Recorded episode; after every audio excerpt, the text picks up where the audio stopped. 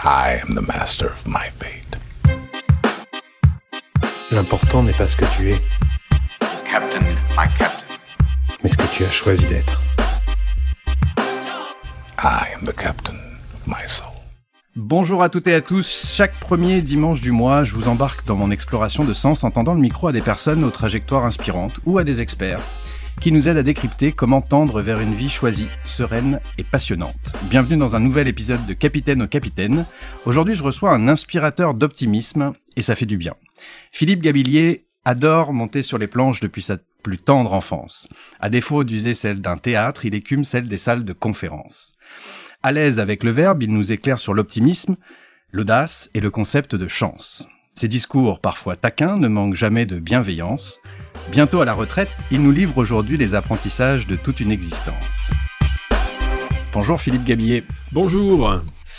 Alors pour les auditeurs et auditrices qui ne vous connaîtraient pas encore, vous êtes entre autres professeur de psychologie sociale, de leadership et de développement personnel à l'ESCP Business School, conférencier, auteur de nombreux ouvrages comme l'éloge de la chance, l'éloge de l'optimisme et l'éloge de l'inattendu. Et vous êtes vice-président de la Ligue des optimistes de France. Ça va, j'ai rien oublié? Absolument, c'est exactement ça. Alors Philippe, on est dans votre bureau à l'ESCP et euh, bon, je dois vous faire une confidence. Je vous intègre assez régulièrement dans mes accompagnements, soit en vous citant, euh, soit carrément en projetant, en vous déléguant euh, et en montrant une partie de vos interventions. C'est un vrai privilège vraiment de, de vous recevoir dans Capitaine au Capitaine. Merci. Première beaucoup. question pour vous échauffer. Est-ce que vous avez la référence de Capitaine au Capitaine? Euh, ben, pour moi, c'est dans le, c'est dans le film euh, sur le sac des poètes disparus. Absolument, je pense. C'est professeur euh, Keating qui est, je- qui dit ça à ses élèves. Voilà. Je vois que vous connaissez vos classiques, Voilà. effectivement. Professeur Keating qui invite ses élèves à profiter du jour présent, Mhm. regarder la vie euh, sous différents angles, prendre de la hauteur, refuser des conventions qui ne font pas sens et encourager à incarner pleinement leur existence. Je pense que ça, ça colle bien à notre entretien du jour. Philippe, dans cet épisode, nous allons donc parler de l'art de prendre sa vie en main, de l'art de changer de vie, de l'art de rester optimiste dans un monde incertain. Je précise qu'on enregistre cet épisode dans un contexte de, mouvements sociaux liés aux, aux retraites. Euh, et puis on va essayer de partager un maximum de conseils concrets applicables dans nos quotidiens. Euh, puis comme vous êtes déjà beaucoup exprimé sur ces sujets, j'ai potassé mon petit gabillet euh, et j'ai l'audace de, de construire sur ce que vous avez déjà pu exprimer pour essayer d'aller euh, un pas plus loin. Est-ce que c'est bon pour vous? C'est très bon pour moi. Alors, j'ai noté, vous dites quand il pleut dans nos vies, il y a trois postures possibles. Euh, se victimiser, le, le ouin-ouin, quelle vie de merde, etc. Le mépris que moi j'ai plutôt interprété comme de la résistance ou peut-être du déni en tout cas Mhm. et euh, les poètes. Les poètes qui euh, décident de chanter sous la pluie et de transformer un pépin en pépite.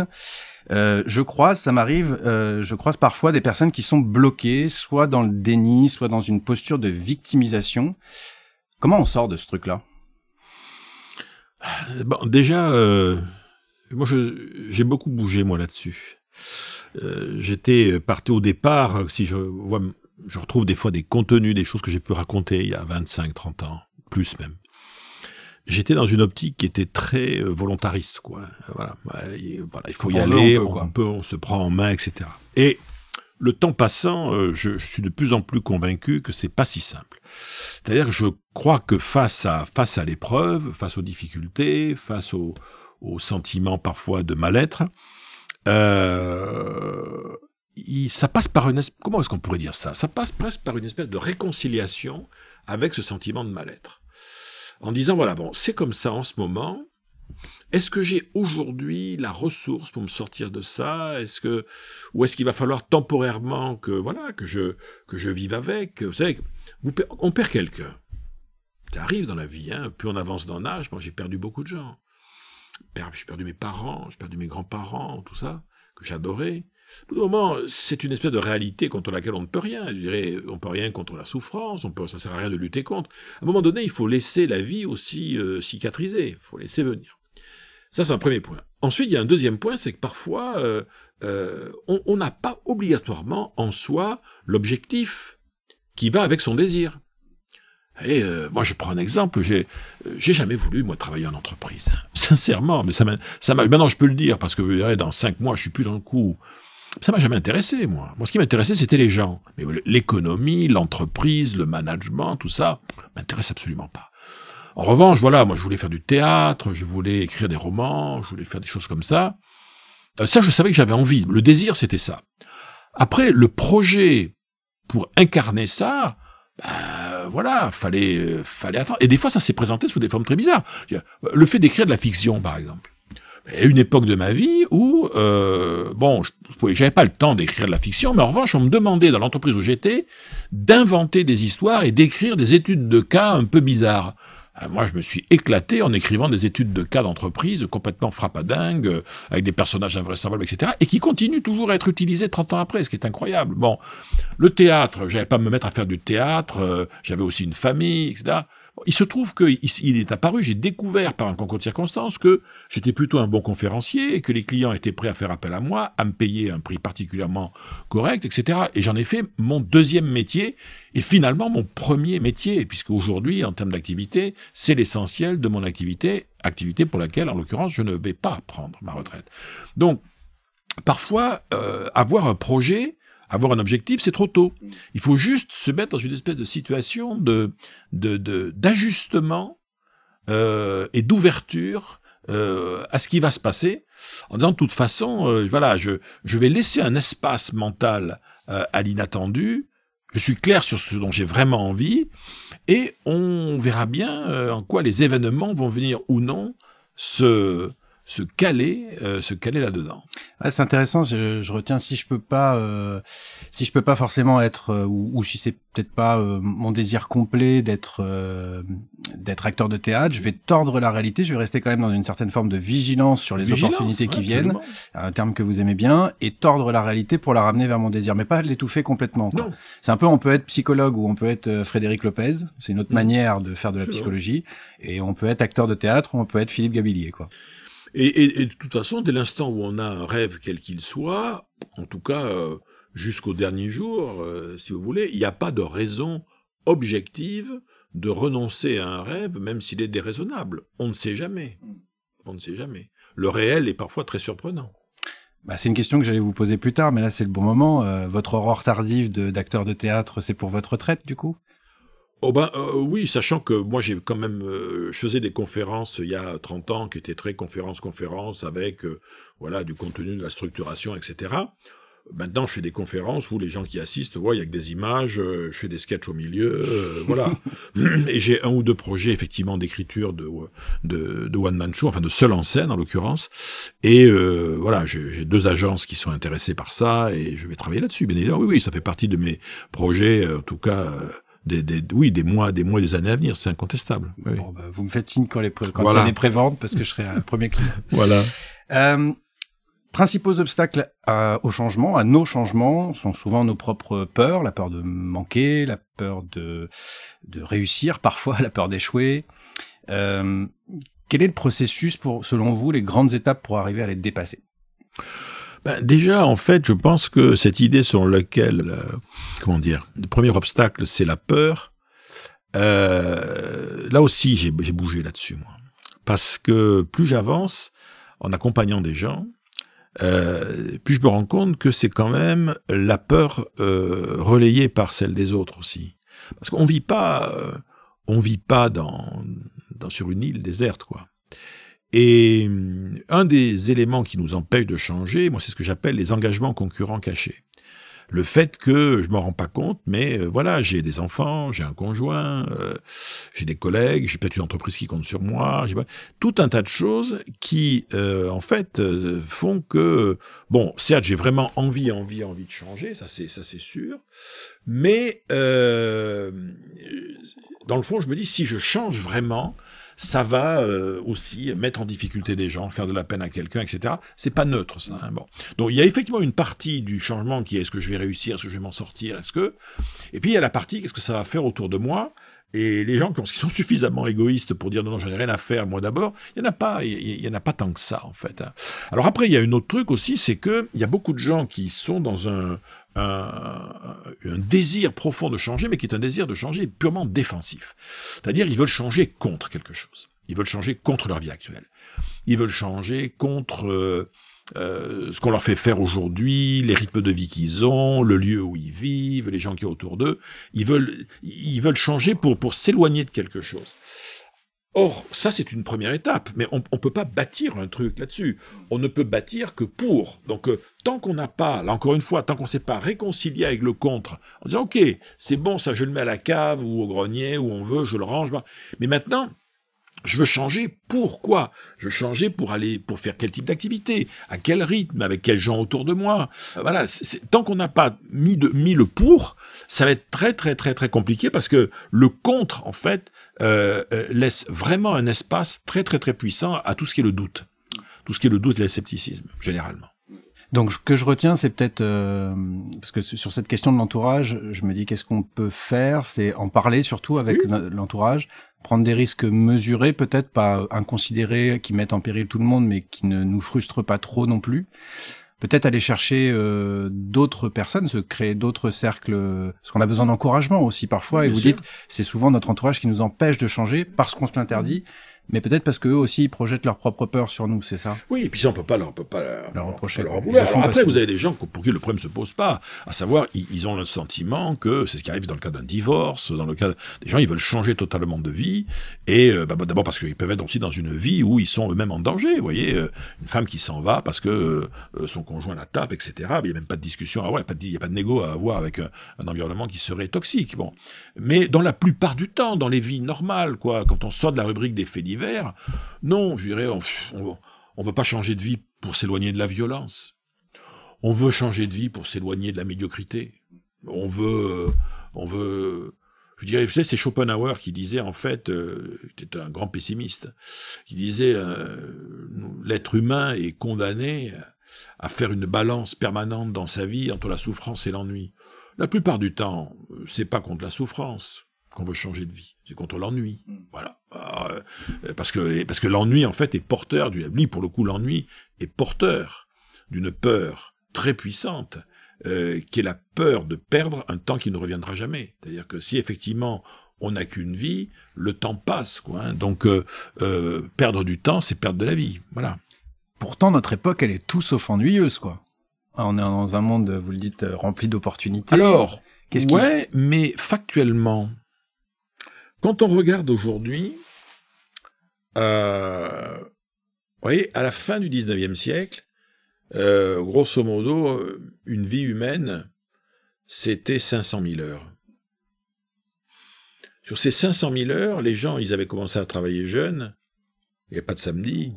Il y avait parfois les dimanches, bien évidemment. Mais en gros, on bossait entre 150 et 200 000 heures sur une vie de 500 000.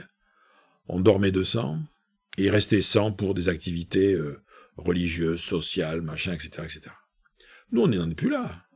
On n'en est plus là. Nous, on vit 800 000 heures. On, vit, 800 000, c'est un peu beaucoup, parce qu'en moyenne, c'est un peu beaucoup. Mais dire que quelqu'un qui a vécu 90 ans, c'est 780 000 heures, 790 ans de vie. Là-dessus, même en travaillant jusqu'à 64 ans comme des malades et tout, en étant salarié, on aura vécu, on aura travaillé 80 000 heures dans sa vie. 90, allez, si vous êtes vraiment un, un fou de boulot, 100 000 heures, 100 000 heures. Si, 100 000 heures. Donc vous vous rendez compte, le temps et ce temps, on en fait quoi?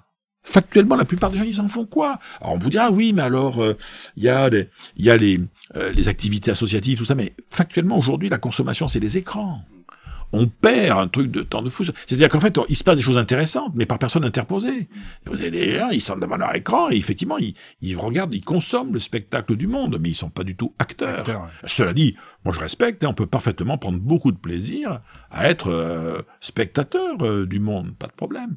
Mais est-ce que par ailleurs, euh, oui, on voit très bien les jeunes, les jeunes retraités, par exemple, hein, euh, heureusement qu'ils sont là, parce qu'on se rend compte que le monde associatif en France aujourd'hui, par exemple, est tenu clairement par euh, une communauté de retraités qui ont entre 62, 3 et 75 ans, et qui tiennent euh, l'ensemble des structures associatives au niveau des... Ils seraient plus là, bon. Euh, donc oui, on a des, il y a des tas de choses à faire, mais bah, tout a aussi un coût, quoi. C'est voyager, c'est formidable, mais ça coûte des sous. alors ça coûte moins cher qu'autrefois, c'est moins risqué qu'autrefois. Euh, mais voilà, de fait, euh, euh, beaucoup de gens ont des projets, beaucoup de gens continuent à rêver d'eux, mais le potentiel de ceux qui passent effectivement à l'action est peut-être pas obligatoirement si important que ça, quoi. Hein. Ok, donc euh, auparavant les, les, les, les changements de vie étaient plutôt subis que choisis en général. Euh, Oui. Aujourd'hui, on est plutôt dans ce dans ce voilà dans un monde rempli d'opportunités où qui de, c'est peut-être pour ça aussi qu'il y a l'essor euh, massif du développement personnel et de la connaissance de soi, puisque devant tant d'opportunités, que choisir et qui euh, toutes ces questions-là reviennent un peu pour qu'on puisse faire le bon choix. C'est ce, ce qui s'appelle le, le FOMO, un peu, le, fear of more options, c'est-à-dire est-ce qu'il n'y a pas quelque chose de mieux et on court après quelque chose. Puisque je retiens aussi, c'est ce côté euh, écran, euh, monde interposé, qui peut être euh, intéressant, mais qui est pas forcément toujours un choix conscient. Oui, et puis avec parfois, maintenant, on rentre dans un univers, si vous voulez, qui va changer beaucoup de choses, parce que le monde virtuel, on pouvait toujours considérer que le monde virtuel n'atteindrait jamais euh, l'intensité Hmm. du monde, monde incroyable. physique. Et, et- Mais et c'est que le début. Mais avec le métaverse, c'est plus vrai. Mm. C'est plus vrai. Vous avez avec, avec la réalité virtuelle, euh, des gens peuvent euh, euh, maintenant vivre des expériences d'une intensité incroyable qu'ils ne vivront jamais pour eux physiquement. On peut Mm. même, même envisager, prenez des gens d'un certain âge. Oh, maintenant, on se rend pas compte, on est au début. Mais on est dans 20 ans, 25 ans. On est dans des EHPAD où, je dirais, tout ce qui est métaverse est en accès libre. Et vous avez tout un tas de gens qui passent un temps fou tant qu'à attendre la mort. Ils préfèrent attendre la mort en repartant dans les années 70, 80 où ils avaient 20 ans, euh, pour y passer des journées entières, etc. Hmm. Et, et comment leur en vouloir? Mm. Comment leur en vouloir? Vous voyez? Donc, euh, la- euh, on n'a même pas idée aujourd'hui de où la technologie. et il y aura toujours des gens qui seront, je dirais, dans, dans un coin de campagne reculé, à s'occuper de leur jardin, euh, à écouter un peu la radio, mais pas trop de télé. etc. Il y en aura toujours quelques-uns, mais il est sûr et certain que dans les, les, conditions sociales générales vont vers cette espèce de d'expansion des euh, des possibilités données par euh, les technologies. En tout cas, pour nous ici, vous voyez, dans, nos pays, dans nos pays à nous. Hmm. Il y a, j'entends beaucoup de chiffres, 70%, 90% de Français qui voudraient euh, changer de vie. En tout cas, on peut s'accorder sur le fait qu'il y en ait de plus en plus, hein, ne serait-ce que par observation de mon entourage. Euh, donc ça, d'un côté, il y a de plus en plus de personnes qui souhaitent changer de vie. Et puis, il n'y a jamais eu autant d'offres d'accompagnement, que ce soit euh, des coachs, des thérapeutes, collectifs, individuels. Euh, moi, une des raisons pour lesquelles je, je, je crée les capitaines aussi, c'est euh, comment on peut rendre ces transitions. Pourquoi c'est dans ce contexte-là, pourquoi c'est pas plus fluide? Pourquoi c'est encore aussi difficile? Avec tout ce qu'on sait Vous avez rabâché euh, ces, ces euh, voilà tous ces, toutes ces clés, tous ces ingrédients depuis un certain nombre d'années. Qu'est-ce qui reste à inventer pour que ces transitions soient plus massives et plus sereines? Euh, Moi, je- alors là, j'ai l'intime conviction qu'il n'y a plus rien, à, enfin qu'il y a rien à inventer, en ce sens que tout a tout a été dit. Mm. Euh, voilà, les, les- et, et la caractéristique de la littérature de développement personnel sur le changement de vie, euh, c'est qu'elle est très répétitive. Hein. ah, J'étais à la Fnac au rayon développement C'est- personnel, j'ai peut-être très qu'à tourner. Avant d'être surpris par un bouquin sur euh, l'art de changer de vie, euh, même le mien, euh, je, dirais, je me suis inspiré de plein de choses. quoi. Ouais. Simplement, je voulais faire un format qui était un format court,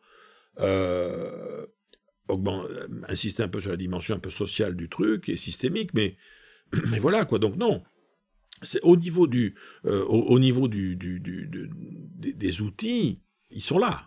Ils sont là. C'est d'ailleurs pour ça que je pense que c'est pas le problème. Hmm. Le problème, il est que le, le désir de changer de vie, pour beaucoup de gens, est d'abord une, une tentative d'évasion imaginaire. Et avoir un désir de changer de vie, c'est une chose.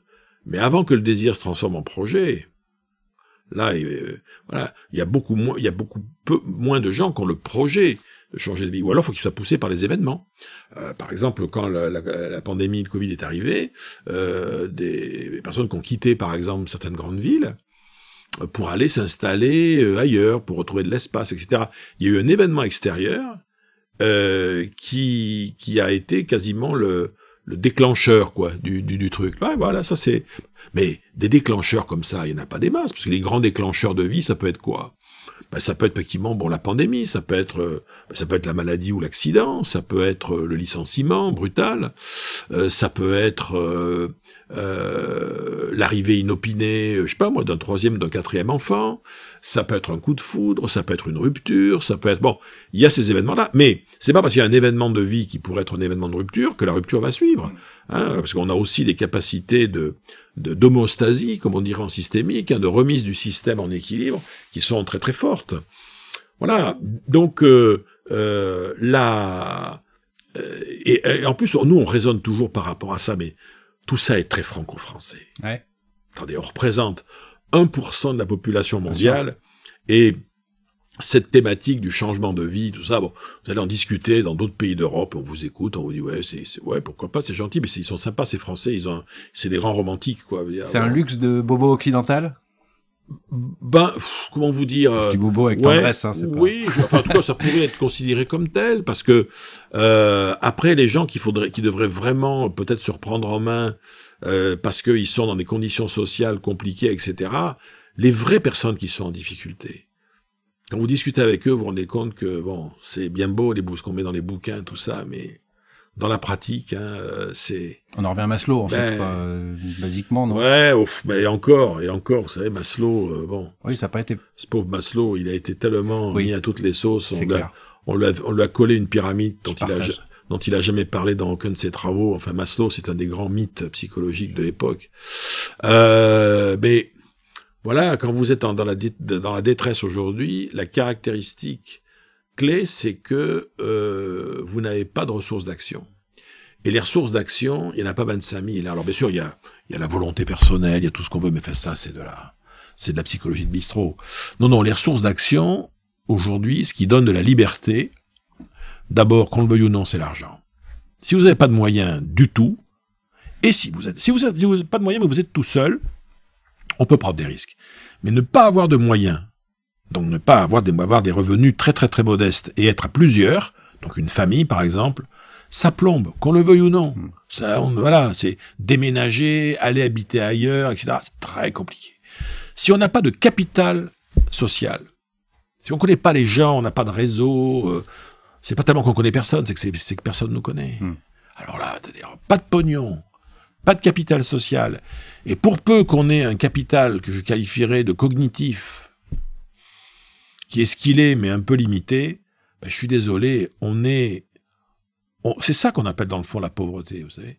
La pauvreté, c'est euh, être scotché dans un éternel présent. C'est ça, être pauvre. Ça, c'est pas uniquement un problème d'argent, hein. c'est un problème de liens sociaux et c'est un problème de capacité cognitive. Et euh, donc, je peux me, comment est-ce que je peux me sortir d'un d'un éternel présent? Comment je peux arrêter d'être scotché dans ce présent qui me déplaît?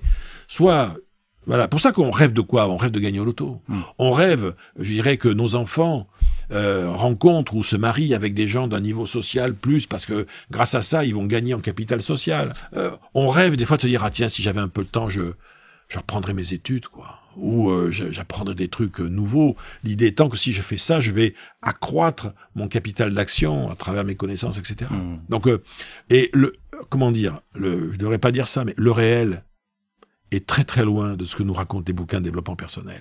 Je le regrette, Hmm. mais c'est comme ça. Alors comment on pourrait adresser ça de manière plus utile, de manière plus concrète? Moi, c'est ce, ce qui m'obsède un petit peu de. Ben déjà, euh, les- déjà la, la, la première question, j'en ai mon marre d'entendre. euh, ayez confiance en vous. C'est une injonction. Mais c'est est- c'est- c'est débile. Ouais, ouais. C'est débile. Ayez confiance en vous. Je dirais, mais c'est c'est invraisemblable. Ayez confiance en vous, d'un point de vue métaphorique. hein. Ça consisterait à dire à quelqu'un, voilà, vous êtes grand, vous êtes baraqué, par exemple, voilà. Il faut que vous vous souleviez vous-même. Donc, je vais vous donner un truc. Vous allez voir, c'est très simple. Vous allez vous choper vous-même par le col de votre chemise et vous allez vous tirer vers le haut. Vous allez voir. Vous pouvez faire ce que vous voulez. Vous pouvez tirer tant que vous voulez. Vous avez pété la chemise, mais vous n'avez pas lever parce que c'est un circuit physique fermé. Bon. Eh bien, euh, la confiance en soi, c'est un circuit mental fermé. Ça se décide pas comme ça. de, Tiens, à partir de maintenant, j'ai confiance en moi. Ça marche pas comme ça. En revanche, là, il est clair que quand on est des professionnels de l'accompagnement, euh, au lieu, quand, quand quelqu'un vous dit j'ai envie de changer de vie, je pense que le réflexe sain, alors peut-être pas bien en tête comme ça, ça serait bon d'accepter ce discours, d'accepter ce désir, vous voulez changer de vie, très bien, alors bon, pourquoi, comment, qu'est-ce qui va pas, qu'est-ce que vous aimeriez changer, quand quelqu'un vous dit qu'il veut changer de vie, il faut toujours essayer de qualifier, parce que dire ah j'aimerais changer de vie, alors parlons-en, parce que changer de vie, ça c'est de la généralité. Alors, vous voudriez changer quoi? Vous voudriez changer l'endroit où vous vivez peut-être? Oh, l'endroit, ça peut aller. Ah, très bien. L'activité. Ah oui, l'activité, plus. Bien, bien, bien. Les gens qui sont autour de vous, ça se passe comment euh, euh, Vous les gardez Ah, bah, ils, ils m'aident pas toujours bien. hein. Oui, mais c'est pas une raison quand même pour les virer. Non, non, peut-être pas, vous avez raison. Mais enfin, bon, c'est vrai que ça m'aide pas trop mon entourage familial, mes vieux parents, euh, mon conjoint, ma femme, mon mari, mes gosses. Bon, très bien. Mes collègues de travail. Bon. Alors, vous voudriez quoi? Alors, vous voudriez, voudriez peut-être ch- changer quoi? Vos, peut-être vos, vos priorités, vos façons de travailler, peut-être, vo- votre rythme de vie, peut-être. Mais tant qu'on n'a pas mis des mots dessus, ça va être compliqué. Et une fois qu'on a fait ça, là, on peut dire, bon, alors maintenant, on va essayer de regarder ce qu'aujourd'hui, votre réel aujourd'hui, qu'est-ce que vous pourriez faire déjà de mieux avec le réel tel qu'il existe? C'est-à-dire que déjà, mettre les gens dans une posture d'optimisation du réel.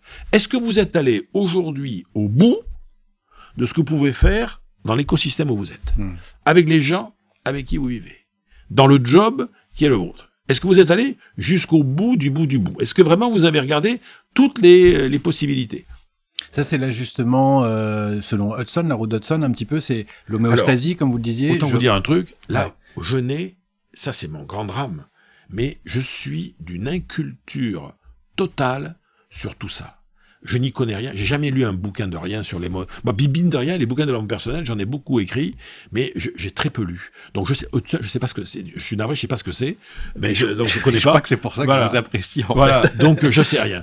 Euh, j'ai peut-être d'ailleurs, sans le faire exprès, Mais bien euh, sûr. effectivement. Parce que vous Mais parlez d'homéostasie, Voilà. c'est ça. En, gros, moi, je prends l'image de, pour expliquer aux auditeurs, euh, j'utilise la métaphore des, des capitaines, de la navigation, Mhm. etc., d'une planche de surf. Euh, notre nature, c'est l'homéostasie, c'est l'ajustement. Il y a un environnement, il y a la mer qui bouge autour de nous. Même si notre désir reste stable, on doit en permanence se rééquilibrer dans un contexte qui est le nôtre, mais on reste sur la planche de surf.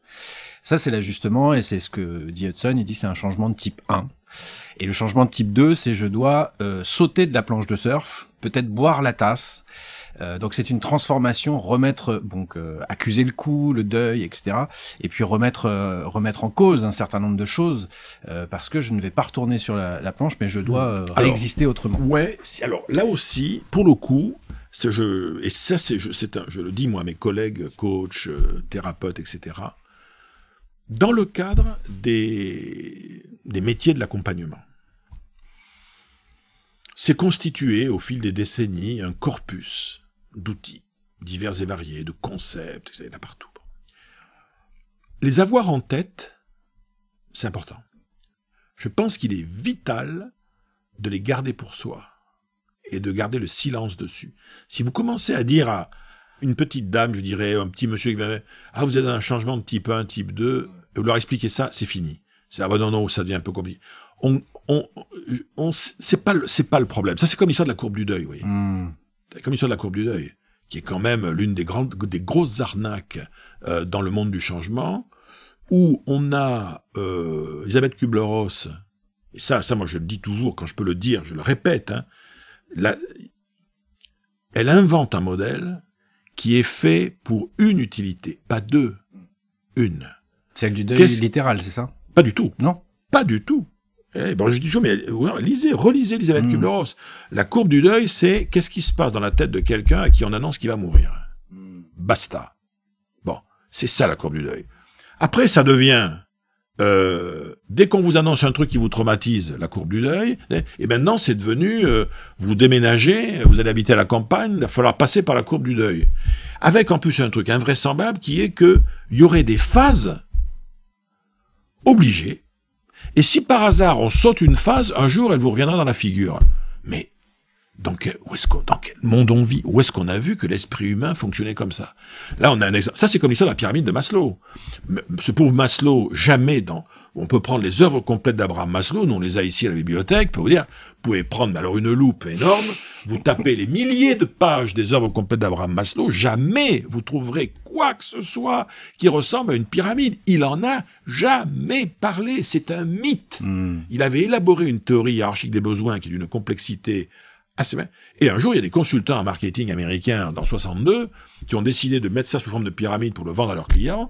Et ça a été viral au niveau mondial et c'est devenu un modèle de... Et maintenant, même dans des ou- ouvrages universitaires, moi j'ai été, je suis prof, de- des bouquins de psycho, on vous met la pyramide de Maslow, en osant même vous mettre pyramide de Maslow, source, Work and motivation, Abraham Maslow, mais c'est faux, c'est un mensonge, il n'y a jamais eu ça. Vous voyez, et on vit aussi dans ces univers où il y a des, il y a des, des concepts comme ça qui ont été euh, élaborés, qui sont utilisés euh, euh, en, en, dépit du bon sens. Donc pour ça, qu'est-ce que qu'est-ce qu'on peut faire? Vis-à-vis -vis de quelqu'un qui veut changer de vie Je crois que ce qui compte vraiment, c'est de revenir à son expérience. Qu'est-ce qu'il vit? On met les mettre des mots dessus, tout ça. On attendra. Il n'y a pas le feu, mais voilà. Votre expérience, c'est quoi? Elle vous fait dire quoi? Elle vous fait penser à quoi? Voilà. Si vous deviez aujourd'hui euh, euh, dessinez-moi sur un papier votre expérience, etc. On, on, oublie les modèles, on oublie tout ça, on essaye de raccrocher la personne à ce qu'elle est en train de vivre et lui faire transformer ça en quelque chose qui lui parle à elle. Hmm. Vous avez des gens qui vont vous dire, oui, moi ce que je suis en train de vivre, c'est typiquement euh, la chanson de un tel, euh, machin. D'accord. Bon, là, si moi je la connais pas, ben, je vais sur YouTube, j'écoute ce que c'est la chanson et dire, bien, voilà. Euh, vous avez des gens qui font de la bibliothérapie aujourd'hui, qui vous disent, attendez, mais alors ce que vous êtes en train de vivre, euh, vous devriez lire tel, euh, tel chapitre là de Madame Bovary ou de Le Rouge et le Noir. vous trouvez pas que, moi je veux dire, regardez bien, lisez ce chapitre-là. Ce que ce qu'est en train de faire un tel dans ce chapitre-là, pour moi, c'est un petit peu ce que vous faites. Vous savez ce que vous faites? Vous le lisez, vous allez à la Fnac ou ça, vous, vous achetez le truc, vous lisez ce chapitre-là, puis on en reparle la semaine prochaine. L'idée étant de, on oublie nous nos modèles de psycho, papouille, machin. On essaye de faire rentrer les gens. Dans, vous avez des thérapeutes aujourd'hui qui bossent avec des séries, par exemple. Mmh. Disant, attendez, mais là, le, ce que, celui que vous êtes en train de me parler, là, vous connaissez la série machin euh, sur Netflix euh, hein, mais à tel épisode, vous devriez aller jeter un coup d'œil parce qu'il y a quelqu'un, vous voyez, je sais pas, mais moi, je vous écoute, pour moi, vous êtes très proche de ce que tu es en train de faire cette fille ou ce gars-là. Regardez-le, puis on, on, en reparle. Et on essaye de trouver des axes hein, qui vont rentrer en, en résonance avec l'expérience. moi, je parle, là, en l'occurrence, on fait appel à la fiction, mais les gens, ils peuvent dessiner, ils peuvent, on va faire appel à des approches, même des vieilles approches, vous voyez, de projectives, etc. Les Lego aussi, on, euh, oui, pourquoi en pas. 3D, ouais, ouais. Alors surtout après, et après, ça permet aussi de rentrer dans les modes préférentiels de fonctionnement des gens. Vous avez des gens, ils vont être très à l'aise avec leurs mains. Hmm. Faire du Lego, euh, ils seront à l'aise. D'autres, pas du tout. Il y en a, ils vont être hyper à l'aise pour mettre des papiers par terre, euh, euh se déplacer dans l'espace pour... Pour bon, d'autres seront à l'aise avec euh, des chansons, de la musique, du dessin, peu importe. Mais le, si on veut aider quelqu'un dans, dans, dans cette démarche-là, il va falloir véritablement le ramener à la seule chose qui est non discutable pour lui, c'est son expérience. Après, moi, en tant que coach, consultant, thérapeute, accompagnateur, que moi, ça me rappelle, ça me renvoie à des modèles que je connais, etc. Mais ce qui fait la puissance de ces modèles, c'est que je me les garde. Ok. Pas de pédagogie de contenu, comme pas on de pédagogie de contenu. Jamais. Euh, voilà, les gens, ils sont, ils sont là pour régler un problème. Ils sont pas là pour devenir euh, coach ou thérapeute ou machin. Bah, ça me. Voilà. Merci, merci, parce que ça me fait vraiment cogiter. Là, j'ai, j'ai perdu le fil de mes questions parce que j'étais parti avec vous. Euh, non, puis ce qui est intéressant, euh, surtout, c'est que ça, on peut le faire en toute autonomie aussi. Enfin, Oui, si on s'en sent capable. Bien- bien sûr. J'ai rien contre le fait qu'on aille se, utiliser des ressources externes, mais finalement, ce conseil de dire, ben, je me reconnecte à, à ce qui me fait plaisir, etc., pour euh, essayer d'imager un petit peu ce que je vis, c'est, c'est, c'est puissant et tout. C'est pour ça que, par exemple, que le, le- il est toujours utile. Alors là aussi, tout le monde n'est pas obligatoirement à l'aise avec ça au début. Mais euh, un moyen important, par exemple, intéressant, ça peut être de s'envoyer des lettres à soi-même. Ouais. Ça peut être de tenir un journal. Parce que tenir un journal en soi n'a pas d'intérêt. Ce qui est intéressant, c'est de relire quelques jours après ce qu'on s'est écrit à ce moment-là. Parce qu'on se met automatiquement soi-même en abîme, et là tout d'un coup, on voit quelque chose que quand on l'a écrit, on ne voyait pas. Mais ça peut, être 10 jours, hein 10 jours, 15 jours. Donc, il existe tout un tas de, d'approches, comme ça, euh, pour recréer du contact avec soi-même. C'est pour ça que je, pense vraiment que la stratégie d'optimisation de soi, le développement de soi, je vais presque dire, ça vient dans un deuxième temps. Hmm. Le développement personnel devrait d'abord et avant tout être une, optimisation personnelle. Plutôt que de, de- apprendre à changer, ça viendra, mais déjà apprendre à mieux fonctionner avec ce qu'on est.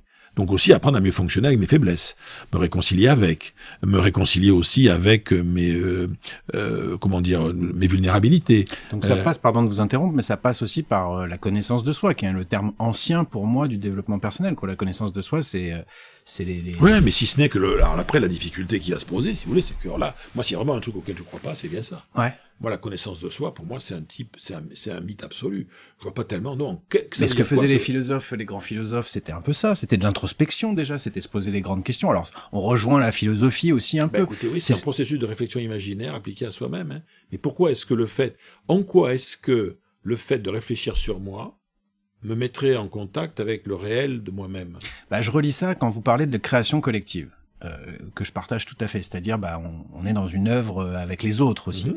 et il y a la connexion à soi, les trois, les trois, ce que moi j'appelle la triple connexion, être connecté à soi-même, être connecté aux autres. Quelle relation j'ai envie d'avoir avec les autres Pour certains, c'est la famille, pour certains, c'est la contribution à la société, et puis avec mon environnement, avec mon écosystème. C'est un peu les trois piliers un petit peu de, de... donc je dois, enfin je dois, c'est pas une injonction, mais il, si on prend ce, ce truc-là, c'est bien de, de euh, d'observer en tout cas ou de d'analyser ou de décortiquer ces trois piliers-là et, de- et D'essayer de ouais, le faire. d'essayer de le faire. D'essayer, Oui. mais en toute sincérité. Vous demandez, euh, voilà, dans, dans le cas d'un processus d'accompagnement de quelqu'un, tout ça. Même quelqu'un qui s'est tapé tous les tests possibles et inimaginables. Vous dites, bah alors, alors, cher ami, parlez-moi de vous. Dites-moi, parlez-moi de vous. Qu'est-ce qu'il faut savoir sur vous pour, euh, pour mieux fonctionner avec vous? Soit vous allez obtenir des banalités, soit vous allez obtenir un lexique que la personne aura découverte à travers le test qu'elle a fait. C'est-à-dire que le spécialiste d'analyse transactionnelle va vous parler de lui en utilisant le vocabulaire d'analyse transactionnelle, celui de la PNL, même topo, celui de, du MBTI exact, mais tout ça sont des illusions. Hmm. Il n'y a aucune réalité là derrière, il n'y a pas de réel. Donc euh, la connaissance de soi, euh, c'est, ça fait partie, je dirais, de ce que ce soit un désir, je veux bien croire, mais il faut pas y passer trop trop de temps, parce qu'à la limite, il vaut mieux que je passe du temps à essayer de mieux comprendre les autres, parce que là j'ai une distance qui permet de le faire. Mais la connaissance de soi, l'autoconnaissance, euh, c'est un truc, et l'introspection, euh, l'introspection, c'est en fait mettre des mots, mettre des mots. Mais dire, vous, on se rend bien compte que euh, quelqu'un qui va vous voulez faire un bouquin uniquement sur vous-même d'introspection, mais au bout de quelques, ça va vous tomber vous vous-même, ça va, c'est votre stylo qui va vous tomber des mains en écrivant, parce que on se rend bien compte que ça veut, qu'est-ce que ça veut dire? C'est en termes d'expérience, ça veut dire quoi Se connaître soi-même? Mais tout ce dont vous avez besoin, vous le savez. Alors si éventuellement votre médecin peut vous dire, non, euh, il va vous faire faire des examens, il faut que vous savez que vous avez tel ou tel type de faiblesse dans votre corps qui fait que ça c'est objectif. Hmm. Ça, c'est objectif. Mais quel est le réel qu'il y a derrière ce que me raconte mon MBTI Non, pas forcément des outils, mais je, je pense à connaître peut-être, euh, on parle beaucoup de ses valeurs, de ses motivations au sens de moteur, ce qui nous fait avancer, euh, et euh, les- les- quel est mon processus a- personnel de prise mais de décision. franchement, Ouais. on a tellement, on a besoin de tellement de. C'est si compliqué que ça de connaître ses valeurs. Et si on les a pas naturellement en tête, ça veut dire quoi? Ça veut dire qu'on va passer du temps pour essayer de trouver quoi? Hmm. Essayer coûte que coûte de se trouver des mots pour essayer de se donner des raisons de vivre. Enfin, Ouais, attendez, je- C'est moi, je, je- c'est ça moi qui me dépasse un peu. Tiens, euh, comment est-ce qu'on peut dire oui, mais alors grâce à ce séminaire, grâce à ça, ça va vous permettre de mieux comprendre quelles sont vos valeurs. Non mais je rêve. J'ai- j'ai pas- si je les connais, si je les, c'est peut-être juste que je les ai pas, ou je les connais pas, ou elles ont jamais été. euh, et en plus, le processus d'introspection, je vous ai entendu par le, par le, la seule force de mon mental, je vais avoir accès à ça. Non, qu'éventuellement je dise, je vais me délibérément me mettre dans une situation qui va me confronter à des choses que j'aimerais euh, qualifier en moi. Par ben, ben, je suis convaincu d'être un garçon généreux. Bon, je vais essayer de voir dans une association, je vais aller quand même essayer d'aller passer avec les gens d'ADT Carmonde quelques jours dans un bidonville pour voir jusqu'où elle va quand même. Là oui, mais tout ce qui, en gros, ben, ça c'est le problème des philosophes du tragique. Hein. Moi, tout ce qui, pour moi, ce qui sort de l'expérience vécue n'existe pas. Hmm. Et en fait, on est d'une société où on, se paye littéralement, c'est une expression, mais une belle expression française, nous nous payons de mots pour parler de nous, euh, nos valeurs, nos machins, nos priorités. Quelqu'un qui me dit, qui met ses priorités sur un bout de papier, ben, ses priorités, non. C'est un acte d'imagination, d'imagination et de projection sur ce qu'il croit être ses priorités.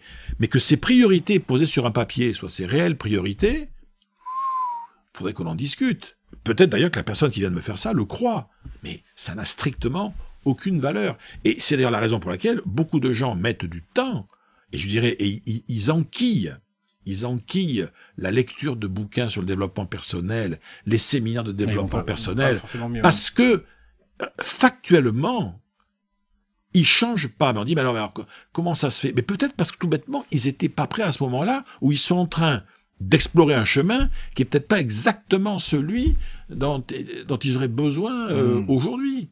Et moi, quand je vois le nombre de gens autour de moi, dans les coachs, etc., qui passent leur vie, leur vie, à travailler sur la, la connaissance de soi, l'introspection, etc., qui sont infoutus de voir que leur gosse se fait harceler à l'école, qui sont infoutus de voir que leur conjoint s'emmerde avec eux ou avec elles, etc. Donc moi, honnêtement, je, pour ça quand je dis toujours, si on, on devrait tous être euh, avec nos enfants, nos amis et les professionnels d'ailleurs de l'accompagnement et coaching, doivent d'abord et avant tout être des pédagogues de l'expérience. Attends, on va parler de ton réel tel qu'il est, on va travailler dessus. Mais comme une, le sculpteur qui prend un bout d'argile, etc. On va arrêter de, prendre un carnet, ça, et de faire le dessin de la sculpture que j'aurais envie de faire, ou que je pourrais faire. Non, ras-le-bol. Tu laisses tout ça, tu vas t'acheter un bout d'argile, et on va ensemble essayer de voir. C'est, tiens, alors, et là, peut-être qu'on va commencer à voir au niveau des gestes, non, mais là, t'es trop assez, t'es pas assez, t'es ceci, t'es cela. Mais on arrête de, on arrête de mentaliser. Le monde de, de développement personnel le monde- est un monde où on mentalise tout. Après, après ça peut être un job, hein. Consultant. Consultant en stratégie. Mais c'est ça. Un consultant en stratégie est quelqu'un qui mentalise le réel d'une entreprise. Hier, c'est l'audit. Mm. Aujourd'hui, c'est le diagnostic. Et demain, c'est le plan stratégique et la prospective. Mais c'est du mental. Et c'est la raison pour laquelle ça tourne mal. Parfois. On, nous sommes dans un monde où on s'éloigne du réel. Mm. Il faut relire Clément Rosset, quoi. Et C'est vraiment euh, de comprendre que le se détacher du réel, c'est le, pour moi, c'est le premier risque qu'on a. On parlait tout à l'heure du digital. C'est ça. C'est. Alors après, on peut prendre plaisir à se détacher du réel. Certainement. Je vais au cinéma. Je vais au cinéma.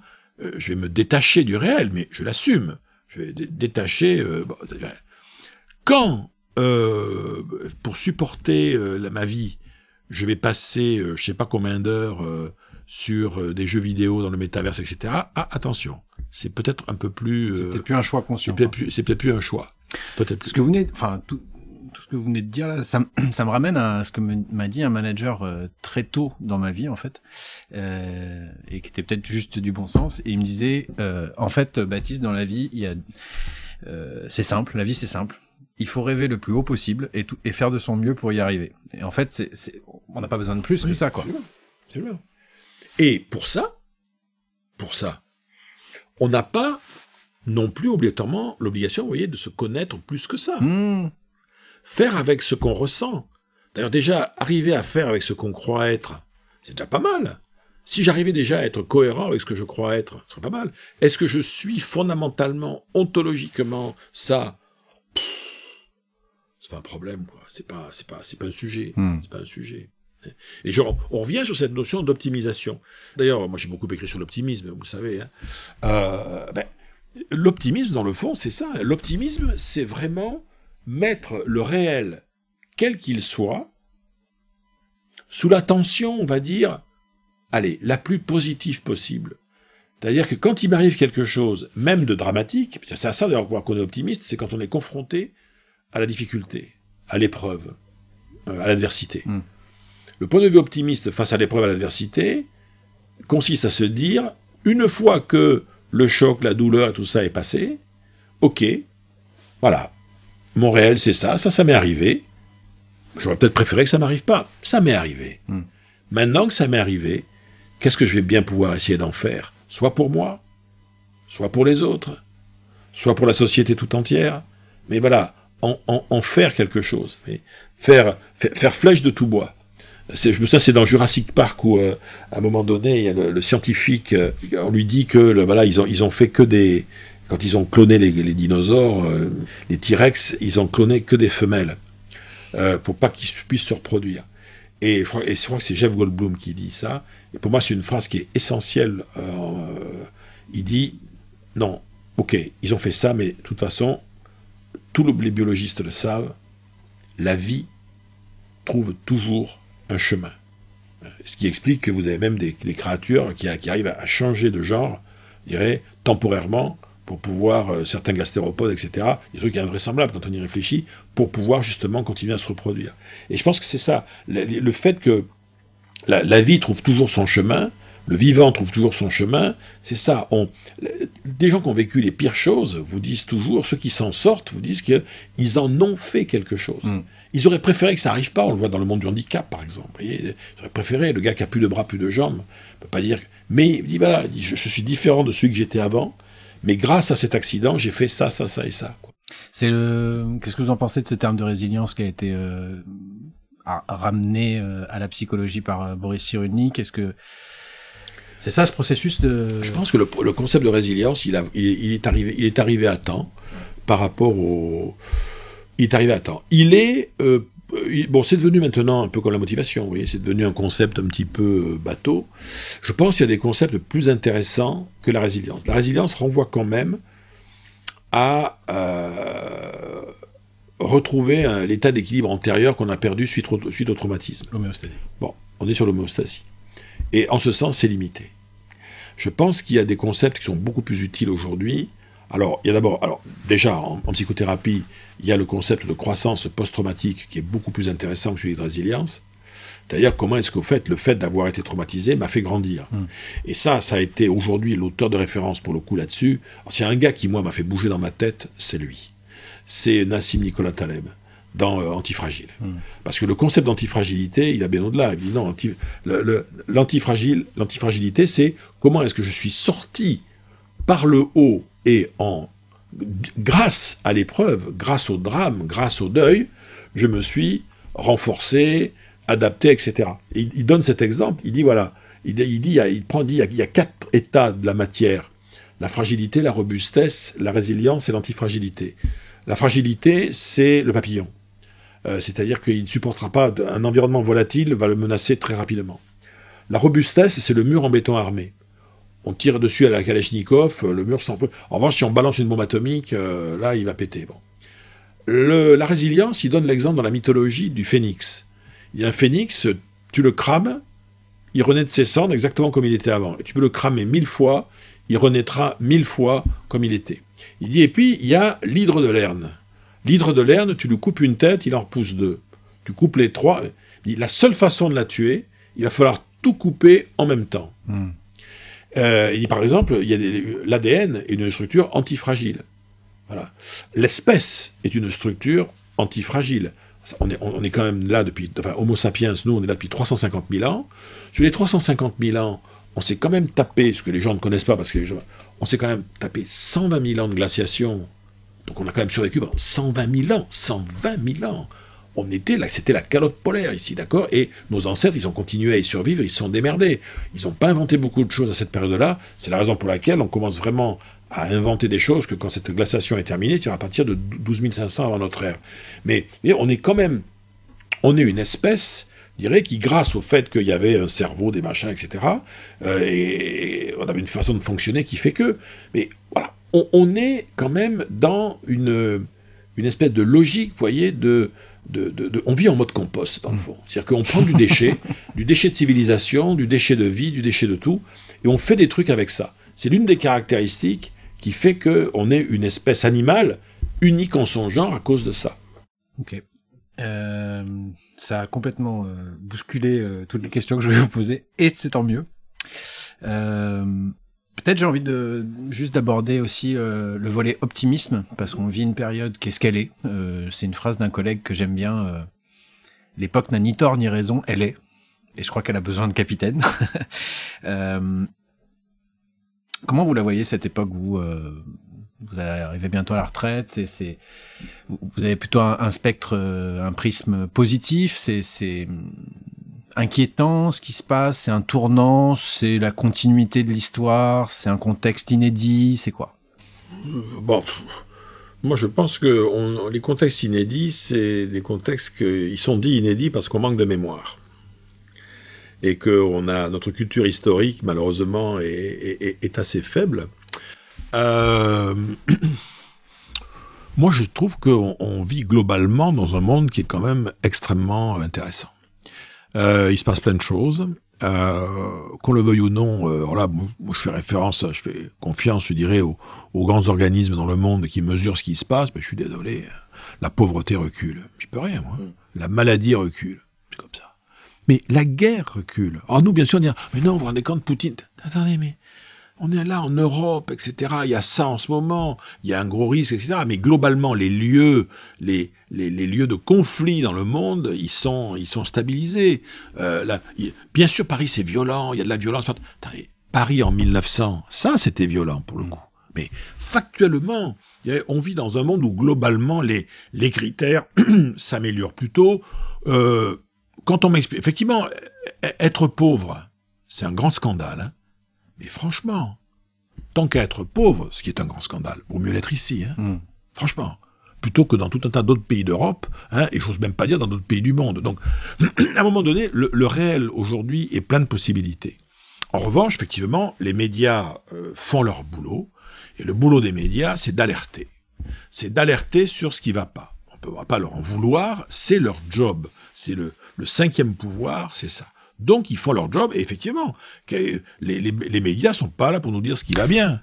Je suis pas tout à fait d'accord. Parce que si les médias, euh, c'est d'informer, c'est vrai, mais pas d'alerter.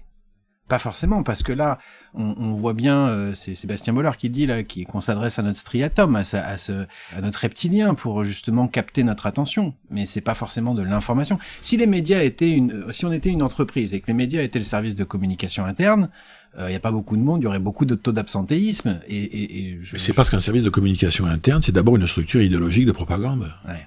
Ah bah si on le voit comme ça, Donc, d'accord. par définition, s'il y a vraiment quelque chose qui est l'incarnation de ce qu'est la communication dans un pays autoritaire, c'est bien la communication interne en entreprise. Mm. Alors là, euh, ça, ça, c'est clair. Non, euh, et, et en plus, les chaînes d'infos en continu, les chaînes d'infos en continu, eh, ça correspond à un contrat Mm. qu'elles ont. J'ai toujours donné cet exemple-là. euh, on a la chance d'avoir le choix. On habiterait en Corée du Nord, on n'aurait pas le choix, on serait obligé de se taper les bonnes nouvelles qui passent tous les soirs à la télé. Bon.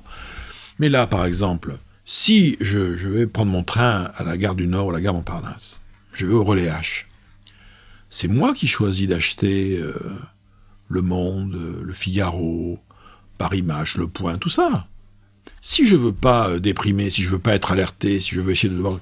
Mais c'est très simple, il suffit que j'achète Ça m'intéresse. Science et Avenir, voilà. Euh, Psychologie Magazine, euh, Respire, Happiness, etc. Et j'aurai une vision tout aussi d'ailleurs euh, orientée, mais d'un autre monde, mais qui est tout aussi réel d'ailleurs. Hein. Mais voilà, simplement, le monde de l'actualité hein, est un monde qui se nourrit essentiellement, je dirais, de choses qui nous, euh, qui nous alertent.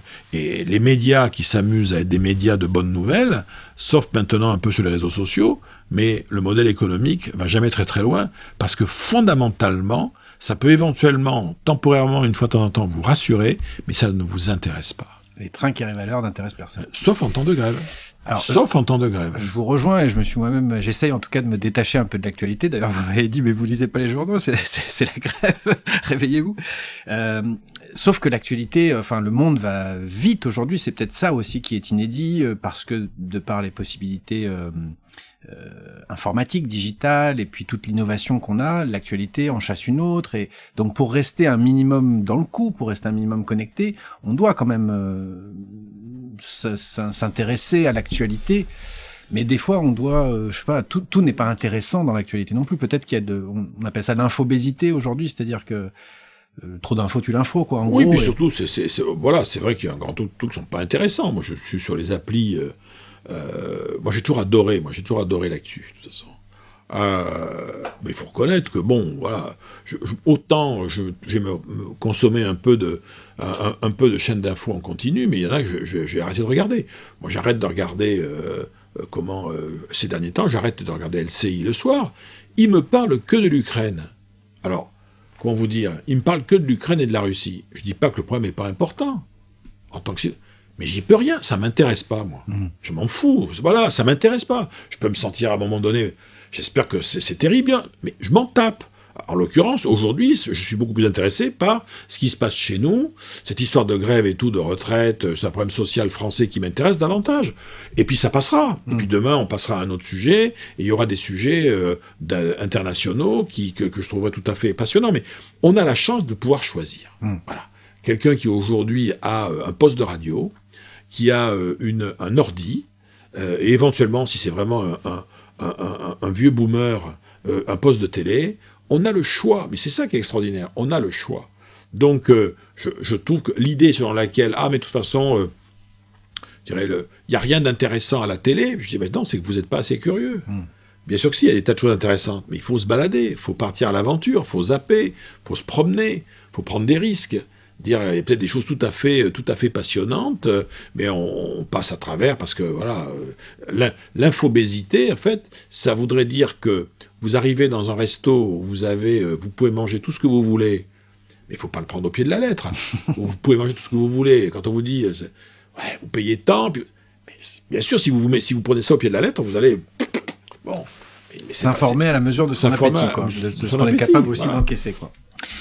Ok. euh, je vois, alors je relis ça quand même avec l'optimisme aussi, mais je vois un peu une, euh, une peut-être une crise du nous, c'est-à-dire ce qu'a fait le nous, c'est peut-être la religion à un moment donné, la nation à un moment donné. Est-ce qu'on n'est pas, puisqu'on utilise le terme parfois de leadership, est-ce qu'on n'est pas dans une crise aussi de, de, de vision positive, de nous, de nous, de nous vendre un projet de société Alors, il y a probablement une crise de vision positive globale. Hmm. Euh, je pense que c'est vrai, les gens, euh, la plupart des gens croient de moins en moins, enfin les grands idéaux, tout ça. euh, bon, c'est pas ça. En revanche, euh, on, constate, nous, dans nos pays à nous, vous voyez, que la population, euh, tout confondu d'ailleurs, tout âge, tous âges confondus, tout niveau socio confondu, peuvent se retrouver dans un certain nombre de causes. On reste quand même un des pays où, quand il y a des, actions de solidarité, euh, ben voilà, nous on fait partie de ceux qui qui, nous- qui nous euh, rassemblent le plus autour d'un certain nombre de, de grandes opérations. Euh, on a la chance d'avoir euh, un, un arsenal législatif en France, qui est entre autres la loi 1901, qui fait que euh, voilà, les, associations se développent, euh, euh, il y a beaucoup d'activités caritatives, bénévoles, machin. Donc les, autant les grands idéaux euh, ouais, ben ils ont un peu, voilà, ils ont un peu, un peu disparu, quoi. hein. Euh, en revanche, la capacité des gens à se réinvestir sur des, des, des, des, des causes, euh, des choses qui les intéressent eux ou qui font sens pour eux, elle reste, je pense, assez forte. On est un pays où euh, il y a beaucoup d'activités Mm. associatives et les gens vont se retrouver par communauté, c'est vrai, par communauté. On en revient à se reconnecter à son entourage, au Oui, réel, voilà. à l'expérience, à ce qu'il y a autour de Voilà. nous. On peut choisir aussi de de- d'agir à son échelle, Voilà. c'est ce qu'on dit. Et puis de- pour les jeunes aujourd'hui, ou les moins jeunes d'ailleurs, des enjeux, vous voyez, comme euh, la planète, le climat, euh, euh, restent, euh, euh, restent des, des, des, des choses euh, importantes. Mm. La précarité aussi. euh, euh, y, il y a plein d'enjeux sociaux autour desquels euh, on, a, on a la possibilité, en fonction de nos centres d'intérêt, mais justement de nos systèmes de valeurs, et euh, autant mettre des mots sur ces valeurs, euh, je ne sais pas trop à quoi ça sert. En revanche, dis-moi quelles sont les causes dans lesquelles tu te, tu, tu, tu t'engages, et puis voilà, on, en parlera, on en parlera. Voilà, est-ce que la planète et tout ça, ben, est-ce que, est-ce que vous vous engagez? Est-ce que vous êtes dans un mouvement de tout ça? Dans quelles De quelles associations fait-on partie? Et puis déjà, ça montre bien euh, à quoi on carbure. J'ai le sentiment que ce qu'on appelle la quête de sens, je sais pas trop ce que ça veut dire, vous pouvez le définir aussi, mais on peut mettre ce qu'on veut derrière, elle est plutôt, euh, on a tendance à dire qu'elle est générationnelle, que c'est plutôt les jeunes. J'ai plutôt le sentiment qu'elle est contextuelle, c'est-à-dire qu'il y a des symptômes différents. Les jeunes vont réagir peut-être autrement parce qu'ils ont moins à perdre, euh, peut-être parce que l'idée de la retraite est tellement lointaine, être propriétaire, enfin tous les codes et les leviers motivationnels de la génération d'avant sont peut-être moins incarnés, moins désirés. Mais chez les quadras, etc., bah, on voit l'explosion des risques psychosociaux, etc. Donc c'est peut-être d'autres symptômes, mais j'ai l'impression que cette quête de sens, elle est plutôt contextuelle, elle correspond à une époque. Qu'est-ce que vous en pensez? C'est possible. C'est possible. Euh, il est clair que, bon, moi, mes, mes, enfants euh, ont des aspirations euh, par rapport à ça, justement, par rapport à cette sorte de sens de l'action sociale, euh, de, que moi, j'avais pas. Hmm. Que moi, clairement, j'avais pas à leur âge. Ça, c'est sûr, sûr, sûr et certain. Et euh, le rapport à euh, l'évolution sociale, euh, même le rapport à l'argent. à... Je sens qu'il bouge quand même. Ça bouge beaucoup. C'est vrai, c'est- c'est à peu près ça. Alors après, au niveau des, des catégories euh, sociales plus âgées, on continue à avoir quand même un désir aussi dans le fond d'engagement de gens qui, dans la maturité, vont essayer d'aller retrouver dans des activités caritatives, associatives diverses, tant qu'ils sont encore en bonne forme, un fameux sens qu'ils n'ont pas trouvé dans leur vie professionnelle. Mm. Mais généralement, ils avaient commencé avant, souvent. hein. Vous avez beaucoup de gens qui luttent contre, euh, je dirais, l'ennui ou, euh, ouais, ou le, le fait, de, ils, bon, ils sont dans quelque chose qui est pas, qui, est- ça va pas. bah, ils se sont euh, réappropriés euh, la collectivité dans laquelle ils vivent, leur commune. euh, Est-ce que c'est à l'entreprise de donner du sens? On voit toutes les entreprises du CAC 40 sont des entreprises à mission désormais, avec une belle mission sociale. Euh, mais fondamentalement, est-ce que c'est est-ce que c'est à l'entreprise? Est-ce que c'est sa vocation de donner du sens? Pas du tout. Non, Je suis désolé, le rôle de l'entreprise, c'est de dégager de la valeur économique. Point final. Et grâce à cette valeur économique, si ses dirigeants l'acceptent, cette valeur économique permet, ce qui est très bien, de générer de la valeur sociale, c'est-à-dire faire en sorte que les gens qui y travaillent eux-mêmes bah, puissent euh, mieux gagner leur vie, etc. Et créer de la valeur aussi socia- sociétale, c'est-à-dire avoir une action euh, qui euh, euh, aura un impact positif sur le corps social, l'environnement, etc. Formidable. Mais au départ, une entreprise, une entreprise, c'est une, une organisation euh, qui a vocation, de toute façon, dans un premier temps, euh, à générer de l'efficacité et, et de l'efficience. Que euh, du, ça, ça peut être d'ailleurs du profit, mais ça peut être aussi du service public, ça peut être aussi voilà, du soin, ça peut être des tas de choses, hein, selon qu'on est un hôpital, une multinationale, etc. Très bien. Mais après, en revanche, il existe des organisations qui, en fait, produisent du toxique. Mais, mais- mais pour certaines, elles produisent du toxique, mais j'allais presque dire, on peut le regretter, mais euh, elles produisent du toxique en toute légalité. Hein, euh, Oui, oui, c'est des ça. gens qui vont polluer allègrement, euh, qui vont... très bien, mais voilà, c'est ça, c'est un, autre problème. Après, tout- la notion d'entreprise à mission, moi, j'ai ah, jusqu'à preuve du contraire, et je dirais, si je m'intéressais au problème de l'entreprise, je- j'essaierais de creuser, mais ça m'intéresse pas suffisamment. Je pense que je vois quand même aujourd'hui beaucoup, beaucoup d'enjeux de com autour de ça. Et ça permet effectivement, c'est aussi un outil intéressant de recrutement. Parce que maintenant, c'est devenu un problème quand même. hein. Il faut, on- on- la ressource de talent est rare, mais on voit quand on se rend pas compte comme elle est rare. Ah bah, on voit dans la réflexion, on trouve plus personne et tout ça. Ah, Bon. ils sont où les talents? Parce qu'il y en a pas, il y en a pas moins. Ils sont où? Ils montent leur boîte, ils vont. Bah, euh, où ils montent leur boîte, ou euh, où ils sont là, mais ils sont entre deux, quoi. C'est-à-dire que moi, je vois des jeunes qui me disent, euh, là récemment, un qui me dit, ah, me dit, vous savez, monsieur, j'ai trouvé une boîte, là, je viens d'être embauché, mais c'est absolument génial. Tout est, c'est tout ce que je cherchais. Euh, le, le job, l'ambiance et tout, vraiment, c'est tout ce que je cherchais. Je dis, mais très bien, donc vous êtes content? Elle me dit, ah oui, oui, mais vous pouvez pas savoir. Je dis, mais là, une boîte comme ça, pff, je vais au moins y rester trois ans. Ah ouais, super.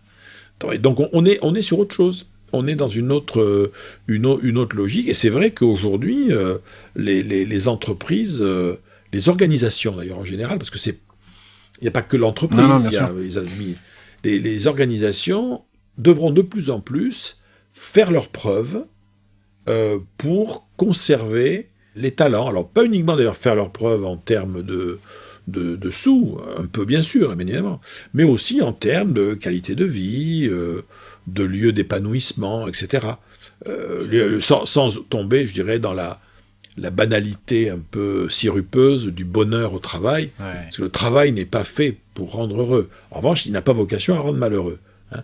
Euh, donc que ce soit un, un- un lieu où on fait des choses intéressantes et où on est respecté, ça c'est très bien.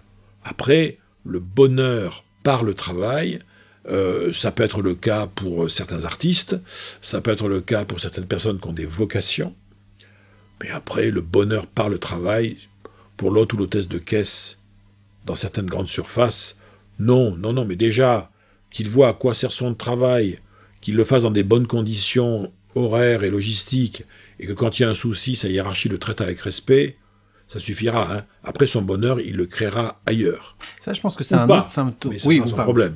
C'est peut-être un autre symptôme aussi, comme on- de la ter- de l'ultra tertiarisation de nos activités, c'est qu'on voit plus le résultat. C'est pour ça qu'il y a beaucoup de gens qui redeviennent aussi céramistes, Ah oui, bien sûr. boulangers. Euh, Hum. euh, on est tellement dans l'intellectuel que on fait des fichiers Excel, mais on sait pas ce que. Ah oui, on a sûr. besoin aussi dans le sens. C'est ça aussi de voir ce que ça. ce Et qu'on c'est vrai que euh, ça, c'est une, ça, c'est une tendance intéressante. On le trouve même chez des jeunes diplômés. On, assiste à des bifurcations professionnelles précoces euh, de gens qui sont tous d'ailleurs des profils, oui, ingénieurs, euh, grandes écoles de commerce, jur- juristes, tout ça. Et ils vont être en, en- en entreprise euh, plutôt privée, boîte de conseil, banque, banque, tout ça. Peut durer deux, trois ans. Et au bout d'un moment, assez tôt d'ailleurs, hein, il y a tout d'un coup une espèce de déclic. Alors, est-ce que c'est une prise de conscience? Est-ce que bon? Ils disent, mais dans le fond, ce que je fais là, ça ne, c'est pas que ça serve à rien, ça sert à des tas de gens, mais je vois pas ce que je fais. J'ai besoin de me réinvestir dans quelque chose que je vois. Mm. Quelque chose de, une matérialité, quoi. Et on voit, ben, voilà, on voit ça. Moi, j'ai vu ça ici avec des étudiants, une jeune, une jeune, une jeune étudiante qui en fait avait, euh, euh, je l'avais suivie euh, après qu'elle ait quitté l'école, deux trois ans après. Elle m'a dit mais moi de toute façon j'ai changé d'avis. Je pff, non le, le marketing c'est pas mon truc. Je vais je, je reprends des études pour être charpentière. Mais elle faisait 1m60, elle était taillée comme un criquet. Je me suis dit, mais vous voulez charpentière Mais vous êtes sûr C'est c'est un métier un peu physique. Elle dit non non c'est c'est un stéréotype de genre. Ne croyez pas. Effectivement, elle a fait des études de charpentier en étant en se spécialisant sur des trucs extrêmement pointus en charpente un peu de machin, et elle dit, je travaille dans un milieu d'hommes, ils sont tous très très gentils avec moi, euh, ils sont tous très sympas, etc. mais voilà, je fais vraiment, je travaille le bois, je fais ce qui me plaît. Ça, c'est peut-être une spécificité de. Je préfère le terme de jeune actif que plutôt de génération, parce que c'est généralisant et ça m'énerve tout ce que je lis autour de X, Y, Z, millennials, etc.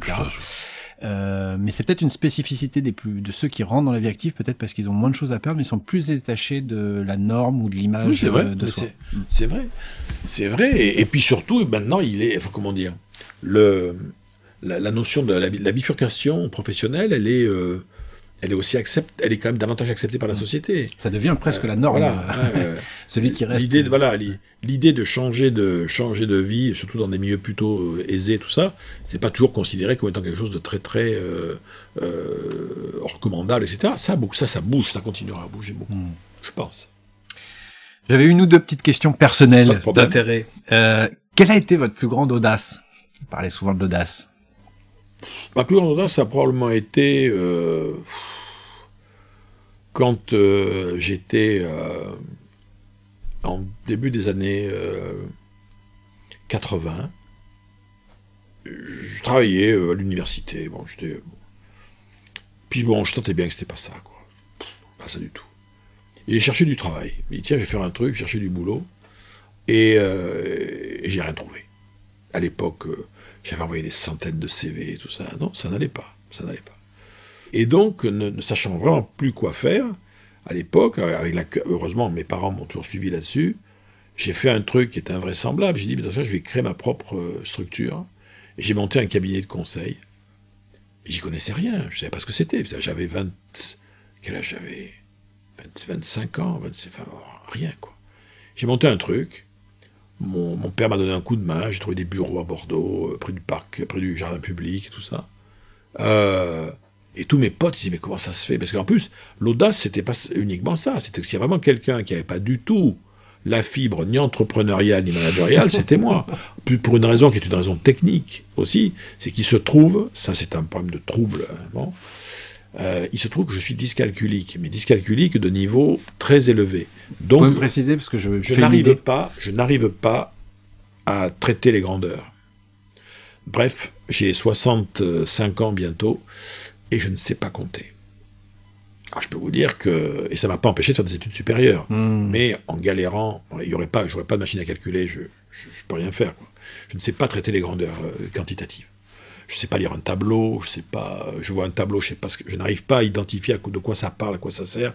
C'est un handicap. Bon, c'est la dyslexie, mais appliquée aux chiffres, et puis à un Je niveau, bon. Donc j'ai toujours été totalement inexistant en mathématiques, tout ça, bon, peu, peu importe. Et donc, euh, com- compliqué quand même. hein.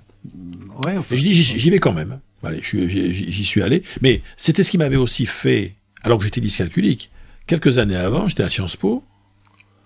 Euh, donc là, on est en 76. suis à Sciences Po à Bordeaux, et euh, ça, ça a été un truc, là même mon père, il, il- il n'y croyait pas. Là, j'ai fait un coup de... C'était de l'inconséquence. Euh, je fais première année de Sciences Po, ça se passe très bien, je dois trouver une spécialité. Il y avait à l'époque trois spécialités, qui étaient la spécialité politique et sociale, les journalistes, etc., service public, les hauts fonctionnaires, et économique et financière. Qu'est-ce que vous croyez que je choisis? Économique. économique et financière, parce que je me disais, à l'époque, il y a beaucoup de chômage en France, chez les jeunes. Je dis, au moins, comme ça, avec ça, euh, si je suis diplômé de Sciences Po et COFI, euh, j'aurai une poire pour la, la soif en cas de problème. Et quand, je ne le dis pas à mes parents. Et quand je rentre, je dis à, à mes parents, ça y est, je me suis inscrit, je suis en section économique et financière.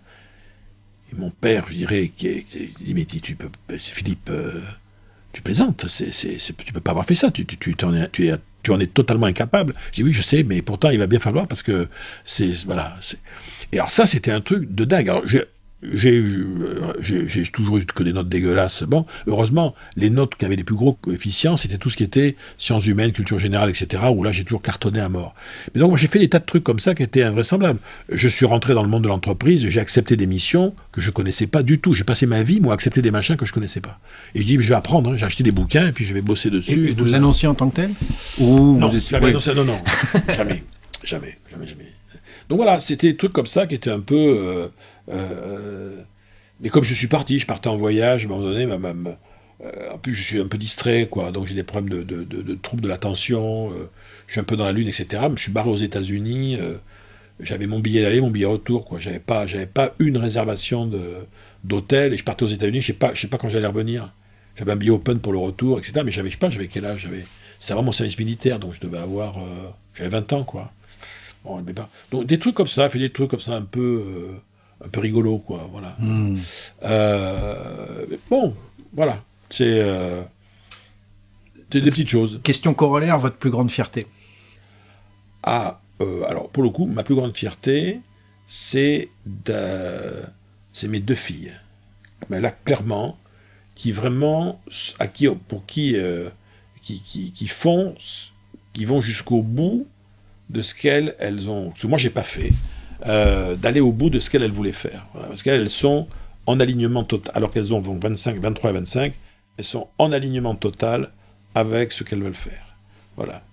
Euh, en termes de, de- job, etc. Et moi, je suis très très fier de mes filles et je pense qu'elles ont vont encore me, me surprendre dans le bon sens du terme. Je, suis très très euh, tout à fait fier de ça.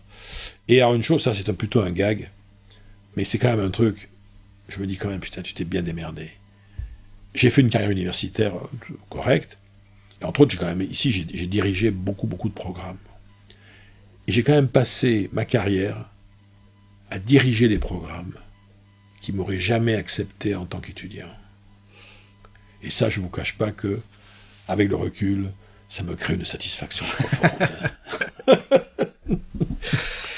Euh, ok. Du coup, comment euh, vous en avez parlé en deux mots Vous avez déjà des projets, mais comment vous abordez euh, cette transition importante qu'est celle de la retraite euh? Bah, déjà, ça n'a pas changé grand-chose. Ça n'a pas changé grand-chose parce que moi aujourd'hui, euh, je suis mon, métier, de conférencier est mon métier principal depuis maintenant pas mal d'années. Tout mon écosystème de vie est plutôt autour de ça. Moi, je travaille avec des agents. je fais, je, connais mieux, encore mieux le, monde des, théâtres, des palais des congrès, des- que, que- que l'univers des, des amphithéâtres et des, des universités. Euh, donc ça, je vais continuer, ça ne change strictement rien. Simplement, le fait de ne plus faire cours, je, je prends ma retraite de prof et on n'est pas non plus, on n'est pas, hein, Mm. c'est pas, c'est pas la mine non plus. Donc on va quand même me dégager du temps pour des raisons logistiques qui sont liées ici ou au lieu dans lesquels nous sommes et qui vont déménager. Je vais moi me recréer un espace de travail assez pr- proche de chez moi avec des bureaux tout ça et je vais repartir sur des rythmes de vie différents. Je vais repartir sur un rythme de vie d'écriture d'abord très important, mais au sens vraiment, euh, c'est-à-dire que c'est tous les matins. euh, de 8h à 11h, ça, euh, écriture, puis rien, tout, tout, je vais faire ça. Sur quelle thématique, du coup? Oh ben, je- là, j'ai deux projets de romans, je vois les gens de, de, de- de deux maisons d'édition connues, là, dans les semaines qui viennent. Je suis en train d'écrire un seul en scène pour l'année prochaine. Euh, voilà. Bon, ben, et j'ai un projet, ma fille aînée, on va écrire un livre tous les deux sur euh, l'art de s'en sortir, pour les gens qui sont vraiment au fond du trou. Non, non, j'ai des, projets d'écriture, incontestablement, de l'écriture et de la scène. Ça sera essentiellement ça, et, quelques voyages aussi, Euh, et surtout, bon, moi, je me suis toujours, euh, comment dire, j'ai toujours été un oiseau sur sa branche. Moi. Bon, j'ai fait vachement gaffe parce qu'ayant ayant une famille et tout ça, j'ai. Et maintenant qu'ils sont en train de se, de- de prendre leur envol et euh, que mon épouse est très compréhensive, euh, je, moi, je repars maintenant de. Je, vais faire des trucs vraiment qui vont m'é- m'éclater, qui m'éclataient déjà avant, mais je vais en faire un peu plus. Et je donne toujours cet exemple, c'est à la fin de ses mémoires, dans l'histoire de ma vie, Casanova, alors c'est quelque temps avant sa mort, hein, et bon, et euh, il a une phrase à la fin de ses mémoires qui moi m'a toujours, que j'ai toujours eu là, très courte, et il dit la chose suivante rien ne pourra faire que je ne me sois pas amusé.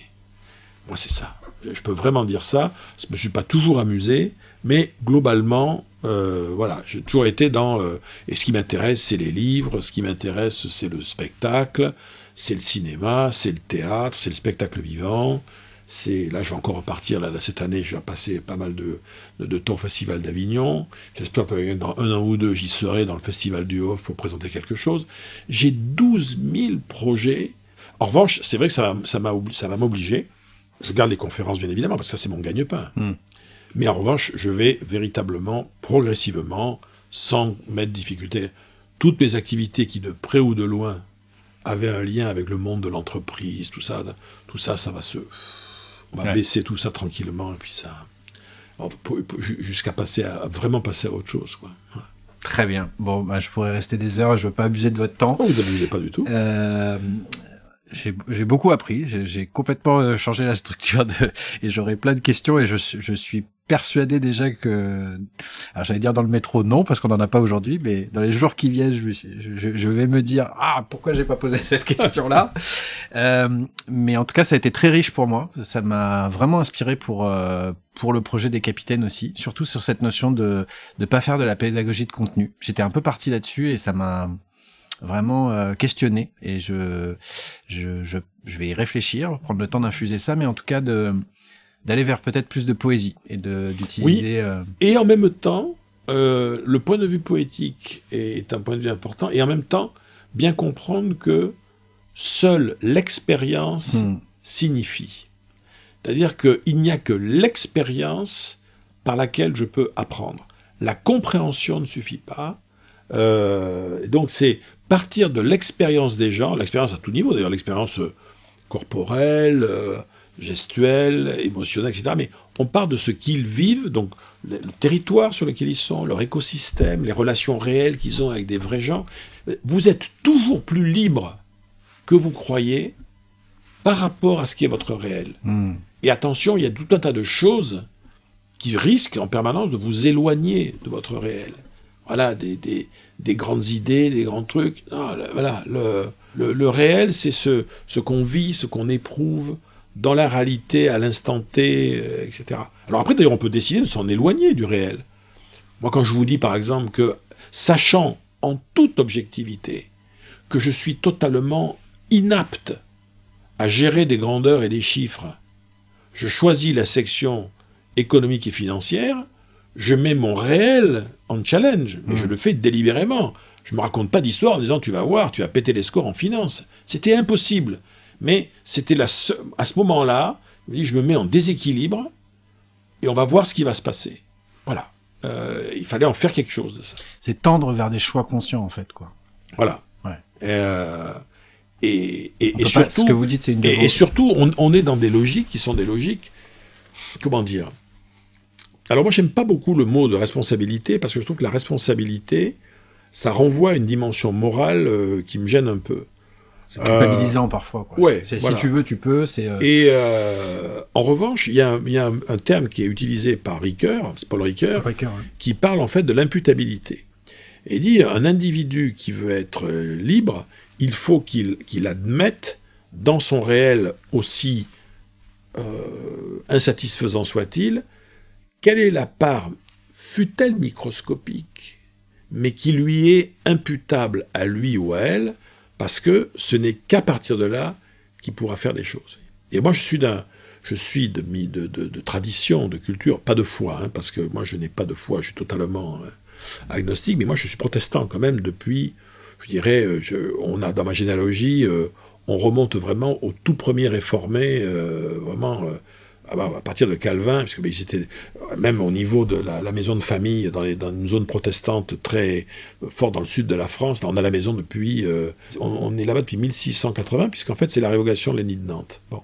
Et moi je me souviens, mon grand-père disait toujours, euh, lui qui était quand même protestant, plus pas comme moi quoi, mais je me souviendrai toujours de ça. Il avait une, obsession. Il dit il y a un truc que tu dois garder toujours à l'esprit.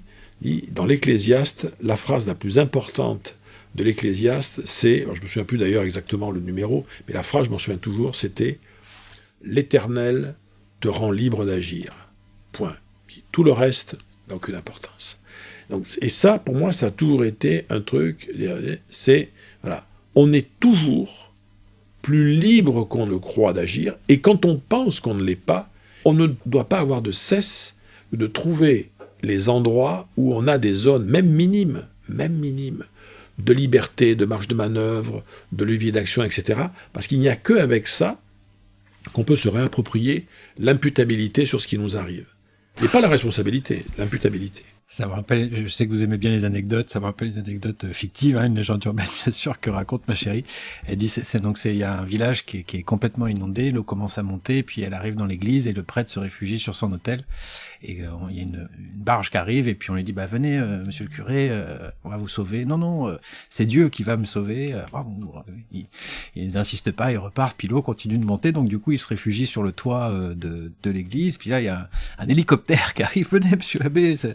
Et puis il dit non, non, non, c'est Dieu, Dieu va me sauver. Et puis euh, finalement, il, pauvre malheureux, il périt dans, dans, dans cette inondation. Puis il arrive devant le, le Tout-Puissant et euh, il dit je comprends pas euh, toute ma foi, etc. Je l'ai remise en vous, je croyais en vous, etc. Et puis Dieu lui dit mais vous, vous rigolez ou quoi? Je vous ai envoyé un, je vous ai envoyé un bateau, je vous ai envoyé un hélicoptère, vous n'en avez rien fait. Ah, oui, c'est exactement ça. C'est exactement ça. Exactement ça. Et là, c'est un exemple typique de euh, euh, il, il n'est rien de plus prioritaire que de faire avec le réel. Hmm. Et d'ailleurs, qu'est-ce qu'il disait? C'est une, phrase que j'aimais beaucoup d'Elsa Triolet, qui était donc la femme d'Aragon, et qui disait Qu'on le veuille ou non, nos hasards nous ressemblent. Hmm. Je pense que c'était à creuser. Idée à creuser. J'ai in- interviewé une femme qui s'appelle Nadalette Lafonta, euh, qui a écrit un bouquin qui s'appelle Nos tempêtes sont à la hauteur de nos rêves, euh, Mhm. et une conférence qui dit Rien ne nous arrive par hasard, et qui va un peu dans ce, dans ce sens-là également. Très bien, j'ai euh, alors vous nous avez déjà donné beaucoup d'inspiration. J'ai noté ou j'ai retenu en tout cas euh, Clément Rosset que je que Clément je Rosset, qui pas. fait l'un des grands philosophes contemporains du tragique et, et du réel, Mhm. euh, qui est un- quelqu'un qui a voilà qu'il faut qu'il faut relire, qu'il faut qu'il faut qu'il faut relire. Il y a beaucoup de choses sur lui. Est-ce hein, qu'il y a un ouvrage en particulier qui Oh. Pour rentrer dans la pensée de Rosset, il y a deux livres. Il y a Le réel et son double, mais qui est, qui est un peu bon. Et moi, je conseille toujours aux gens de lire un livre qui s'appelle La force majeure. La force majeure, euh, qui, est, qui est fondée sur cette idée très int- c'est la, c'est la- la grande idée des philosophes du tragique comme était Nietzsche ou autre, qui est de dire voilà, factuellement, dès l'instant où on ne croit pas en Dieu, il y a une prise de conscience qui est assez facile à faire, c'est que de toute façon, un jour ou l'autre, ça va s'arrêter. Mais non seulement, moi, ma vie va s'arrêter, c'est factuel, bon, mais tous les gens que j'aime, leur vie va s'arrêter, sans exception. Mais même mieux que ça, le, monde étant comme il est, tout ce que j'ai pu faire, réaliser, créer, machin dans ma vie, un jour ou l'autre, sera oublié, tombera dans la vie. Donc de toute façon, la vie est tragique. Donc, la seule façon d'aborder le tragique de la vie, il n'y en a qu'une, c'est la joie de vivre. C'est la seule façon. C'est-à-dire faire, et donc on retrouve Spinoza d'ailleurs là-dedans, qui veut dire, voilà, c'est euh, vraiment réapprendre à, euh, à faire avec le réel, à faire ce que la vie est, et quand par hasard elle est bien, mais en profiter le plus qu'on peut. Et donc, euh, pour euh, tous ces philosophes-là, donc il y a une lignée, si vous voulez, qui va de Nietzsche à... Ben, Aujourd'hui, c'est Enthoven ou des gens comme ça. La force majeure, c'est un tout petit bouquin de Rosset uniquement sur la notion de joie. Voilà, pourquoi est-ce que dirais, on devrait en toutes circonstances chercher la joie et que en- dans tous les cas de figure, euh, la joie, alors c'est un grand débat d'ailleurs entre philosophes, savoir est-ce que la joie est plus importante que la vérité. Ça, c'est un grand souci. Mais en tout cas, ce qui est clair, c'est que la joie, oui, Mais rien à voir avec le bonheur. hein. Hmm. Voilà, le bonheur comme, comme valeur ultime, euh, non. Non, non. En revanche, c'est vrai que, euh, bon, euh, C'est une conséquence, le bonheur. Oui, ça sera une conséquence. Et surtout, ça, mais ça sera une conséquence qui sera toujours instable. Parce que le bonheur, le bonheur est quelque chose qui n'a, euh, c'est, un, ça peut se dissoudre euh, en une fraction de seconde, quoi. C'est Benabar qui, dans une chanson qui disait le bonheur ne s'achète pas en lingots mais en petite monnaie. En petite monnaie. Et en revanche, en revanche, on autant faire du bonheur avec un grand B. euh, un, un- un objectif de vie, ça me semble être complètement euh, un télo. En revanche, assumer la recherche et la multiplication de tout un tas de petits moments de bonheur, ça c'est très très bien. C'est très très bien. Ça veut dire justement avoir une vie bien remplie avec des gens qu'on aime. C'est formidable. On a nommé aussi Paul Ricoeur. J'ai pas d'ouvrage qui me viennent spécifiquement. Non, sur le sur Paul Ricoeur, euh, non, il est. euh, de toute façon, si on cherche Paul Ricoeur, euh, quelqu'un qui est intéressé va sur, on va sur Google, on tape Paul Ricoeur, imputabilité, on trouve les choses qu'il y a dessus. Mais c'est- Paul Ricoeur, la, la, enfin, la pente du savoir est abrupte quand même. hein, comme Ouais, on dit, ouais. hein. Donc, parfois, bon. Là, on est- on est dans- plus dans la pédagogie de contenu là pour Oui, le coup. oui, Ok, euh, j'ai j'ai la tradition de laisser euh, le mot de la fin à mon à mon invité avec euh, la, la, la question à un million d'euros euh, de, de mon projet, qui est qu'est-ce qu'être capitaine de sa vie selon vous? Mhm. Je vous laisse juste quelques secondes pour y, y réfléchir parce qu'il y a une le temps de, de conclure et euh, de donner rendez-vous aux auditeurs et auditrices pour le, le le prochain épisode, le premier dimanche euh, du mois suivant. Mhm. Euh, et puis de terminer, j'aime bien terminer aussi sur une citation. Je suis un peu comme vous, j'aime bien les citations. Puis il y en a une qu'on qu'on aime bien en commun puisque je l'ai détectée dans une ou même plusieurs de, de, de, de vos conférences. C'est euh, c'est celle de Fabio euh, Violo. Euh, pendant des années, Ah oui. j'ai attendu que ma vie change, mais maintenant, je sais que c'est elle qui attendait que je change. Ça me paraissait bien à propos. Euh, un grand merci. Euh, j'ai, comme je vous l'ai dit, euh, j'ai été un petit peu bousculé parce que j'étais absorbé complètement et je n'en attendais pas moins euh, par vos réflexions. Et euh, je vais infuser tout ça. Et, et puis je vous laisse le, le mot de la fin, Philippe Gabillet. Euh, qu'est-ce que c'est pour vous être capitaine de sa vie? Moi, je dirais que eh, être capitaine de sa vie, c'est bon d'abord assumer le rôle de capitaine, bien évidemment, mais bien comprendre que la direction qu'on a prise euh, peut changer. Le bateau sur lequel on est peut changer en cours de route. Même l'équipage avec lequel on est peut changer. En revanche, au bout du bout du bout du compte, le capitaine reconnaît que, voilà, dans tous les cas de figure, il aura fait un voyage. Et être capitaine, c'est quand même se dire, faisons toujours en sorte que ce voyage ait valu la peine d'être fait pour moi, pour ceux qui étaient avec moi, pour le monde dont je viens, et pour le monde où je suis de toute façon arrivé, même si je ne sais pas encore dans quel monde j'arriverai. Merci Philippe Gabillet. Merci, merci beaucoup.